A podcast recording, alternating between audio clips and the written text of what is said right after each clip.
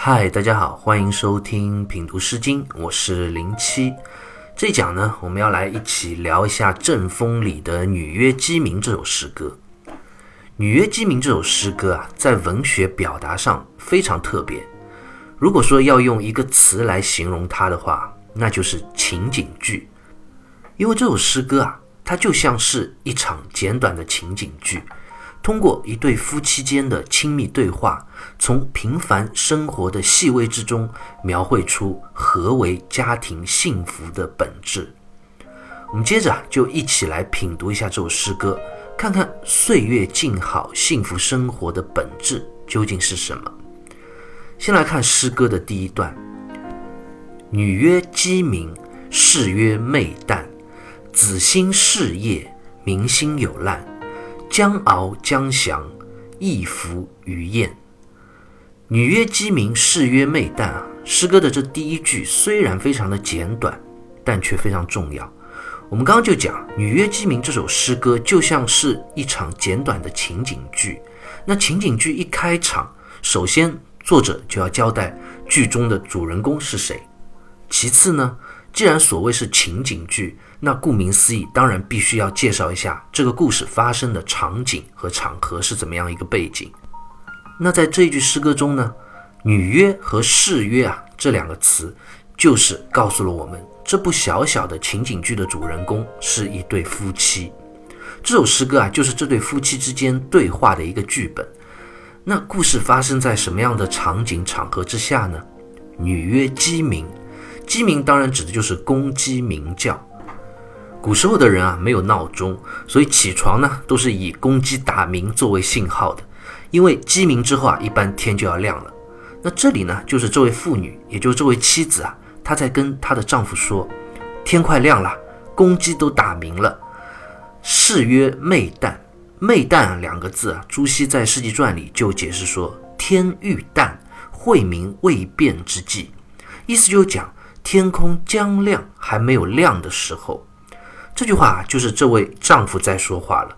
他对妻子说：“哎呀，天还没有完全亮呢。”好了，诗歌第一句啊，如此的简短，却已经把故事发生的整个场景介绍清楚了。时间呢是在黎明破晓之前，天快亮了，公鸡啊也打鸣了。那地点呢，则是在家中的卧室里，一对夫妻啊在床边的私语对话。妻子在督促自己的丈夫快点起床。说已经鸡鸣了，你怎么还不赶紧起床呢？而这位男子呢，似乎还睡意朦胧，有点想赖床的意思，所以就回答他说：“天还没亮呢，还早呢。”那接下来一场温馨的家庭情景剧就这样拉开了序幕。《女约鸡鸣》这首诗歌啊，在第一句给读者我们交代了主人公一对夫妻之后啊，接下来就不再交代了。所以诗歌接下来的内容啊，就自然而然的对号入座，你一言我一语，有来有回，形成了一段完整的对话。子兴事业，民心有难。子就是夫妻间充满爱意的称呼，所以这句话是这位妻子啊，又接着说了。心就是指起床的意思。妻子看到丈夫想要赖床，不想起来，就接着说：“你快起来看看天空啊，天已经快亮了，你怎么还不起来呢？”那妻子让丈夫看天空是要看什么呢？明星有烂。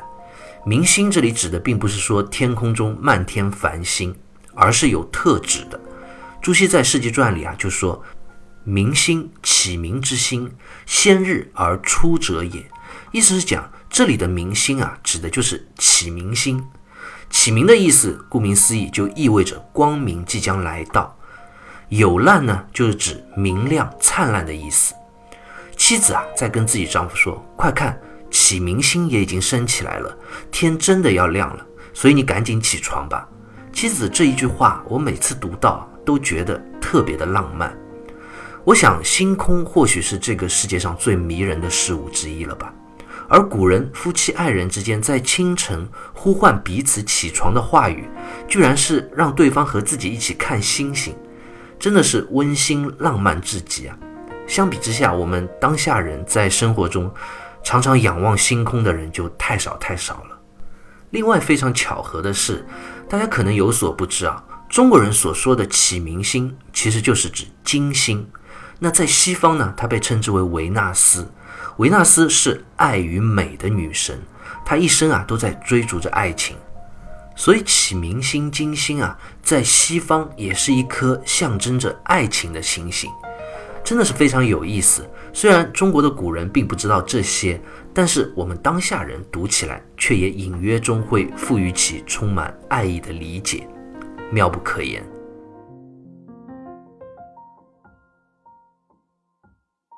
清晨睡意朦胧之际，面对妻子在耳边如此浪漫的呼唤，我想再懒、再想赖床的丈夫，也会心里甜得像蜜一样，总要睁开眼睛，睡眼惺忪的去看一看东方的天空吧。那这时候，丈夫就望着微亮的天际，不仅啊，启明星在遥远的东方明亮闪烁，可能还看到了自由的飞鸟掠过天空。接下来就是一句充满爱意的回应了：“将翱将翔，一浮于燕。”翱翔这两个字啊，本意指的是飞鸟自由飞翔的样子，这里呢，引申为人外出游逛的意思。一浮于雁这一句啊，古人在弓箭的尾部啊会系上丝线，用于捕鸟。那射中鸟之后，可以用丝线把射出去的箭，包括射中的鸟一起拉回来。这种箭啊，就称之为翼。浮呢是指野鸭，雁就是指大雁。这句话，丈夫就在对自己妻子说：“天是快亮了，那我待会儿就出去捕猎，给你射点野鸟和野鸭、大雁回来。”好了，诗歌读到这里啊，第一段就读完了。那我们刚刚一开始就讲到，这首诗歌啊，通过这样一部小小的家庭情景剧，告诉了我们读者幸福生活的本质是什么。那我们就来看看，从诗歌第一段他们夫妻两个人之间的对话，我们能看到怎样的关于幸福生活本质的一个真谛呢？这位妻子天还没亮就开始召唤自己的丈夫起床。我想这时妻子啊，可能已经起床忙了一会儿家务了，然后呢，看看丈夫还没醒，就催促他可以也起来了。在妻子的催促之下，丈夫也赶紧起床，准备啊，赶在天亮之前外出打猎，给家里准备一些日常的食物。我想这一段诗歌里啊，明显的一点，那就是这对小夫妻他们非常的勤劳。中国啊有个成语叫“天道酬勤”，意思是讲。老天是很公平的，一份耕耘一份收获，只要你足够的勤勉努力，也会得到相应的收获。那幸福的家庭这样的经营，不也正是如此吗？所谓经营这两个字，首先最重要的就是要勤劳，夫妻两个人啊共同勤劳努力，才能创造出一个幸福温暖的家。世界上没有不劳而获的幸福。勤劳啊，是一切幸福的源泉。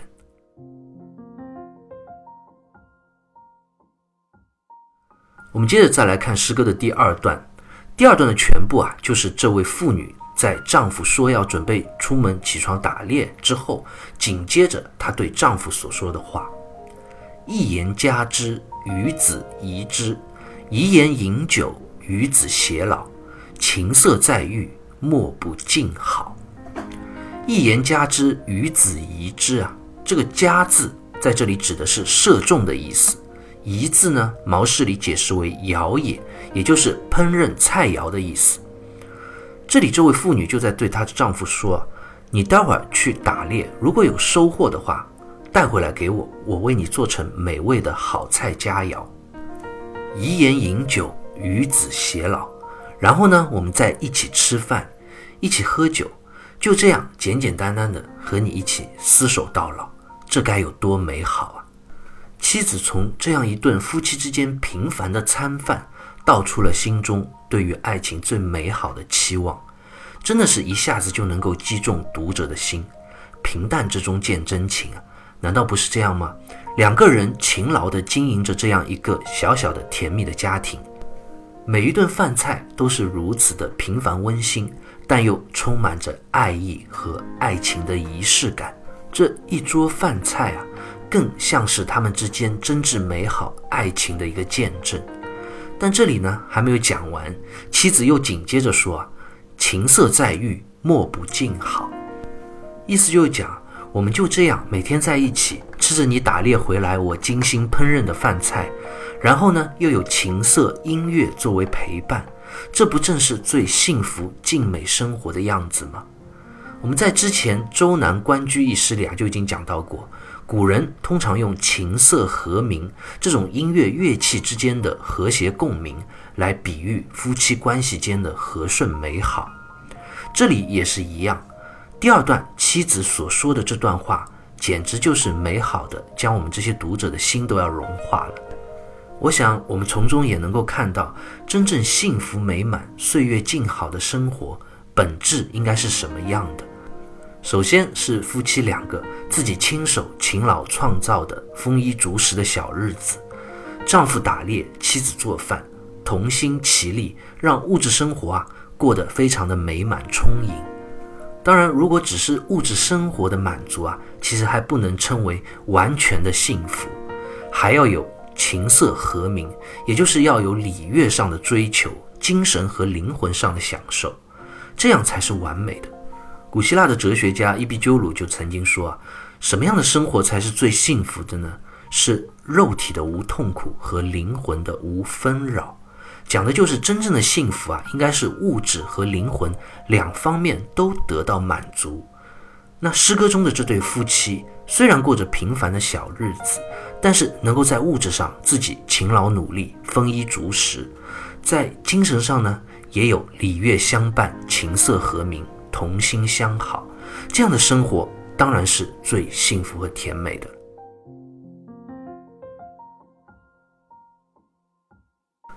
我们接着再来看诗歌的最后一段，从上面两段这对夫妻间的对话，我们就可以知道，幸福家庭的生活首先要有勤劳，勤劳的去经营；其次呢，要让物质生活满足的同时，还要有精神的追求享受，这样才算是真正的美满幸福。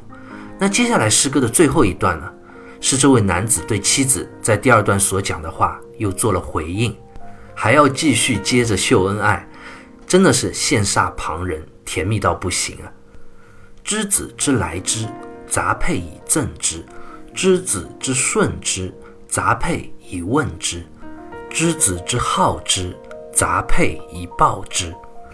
第三段男子所说的这三句话，就像是在民谣歌唱，三句啊基本是重复的，只是换了几个字。我们之前就讲过，《诗经》里的诗歌啊，其实很多都是当时民间的歌谣，《女曰鸡鸣》这首诗歌也是如此，完全就是你一言我一语，一来一回的文学样式，就像是在一出情景剧中啊，两个人之间互相边说边唱，其乐融融的样子。之子之来之，杂配以赠之。来在这里指的就是关心爱护之意。这里啊，男子就对妻子说。你为我做可口的饭菜，我知道是你爱我、对我关心和照顾啊，所以我呢也要将我的杂配，也就是男子随身携带的玉佩赠送给你，作为我对你爱的回报。我们之前在《木瓜》一诗里就讲到过啊，古代男子玉不去身，他们对女子表达爱意常用的方式之一就是赠送给对方自己贴身的玉佩作为礼物。那接下来的两句也是类似的含义，知子之顺之，杂佩以问之。顺这个字啊，《毛氏正解》里就解释说，顺谓于己和顺，也就是指妻子对自己温柔体贴和顺之意。杂佩以问之，问这个字在这里也是赠送之意。那最后一句，知子之好之，杂配以报之，也是同样的意思。都是在讲这位丈夫心中明白妻子对自己的好，所以要将随身的玉佩赠予对方，以表达心中的感恩之情。读到这里，我们也就明白了，诗歌的最后一段，这位男子在身体力行地告诉我们，应该如何去保持、保有这样一份来之不易的幸福生活状态。我想，那就是要有一份感恩的心。幸福的家庭来之不易。是彼此共同努力和付出的结果。日常享受着幸福生活的同时，对于对方的辛劳也要时常感恩，懂得回报。有的人可能会说，都是生活在一个屋檐下了，何必如此的客套呢？还要送玉佩当礼物啊，是不是有点太见外了？其实并不是这样的。幸福的生活啊，它的保持需要有一颗感恩的心，而如何去表达感恩，这种方式就很重要了。哪怕是再亲近的家里人啊，也要记得时常礼貌地对对方说一声谢谢，也要经常用一些贴心的小礼物来装点你们的生活，表达自己的心意，这样才能够让幸福具有延续下去的持久生命力。《女约鸡鸣》这首诗歌啊，读到这里就读完了，就像看了一场充满爱意的家庭小情景剧。作为观众的我们，心中啊被灌满了甜蜜和温馨。方玉论在《诗经原始》里就高度评价这首诗歌，他说：“只可于关雎、隔檀鼎足而三。”意思是讲这首诗歌可以和周南中的《关雎》《隔檀》两首诗三足鼎立，并称为美好。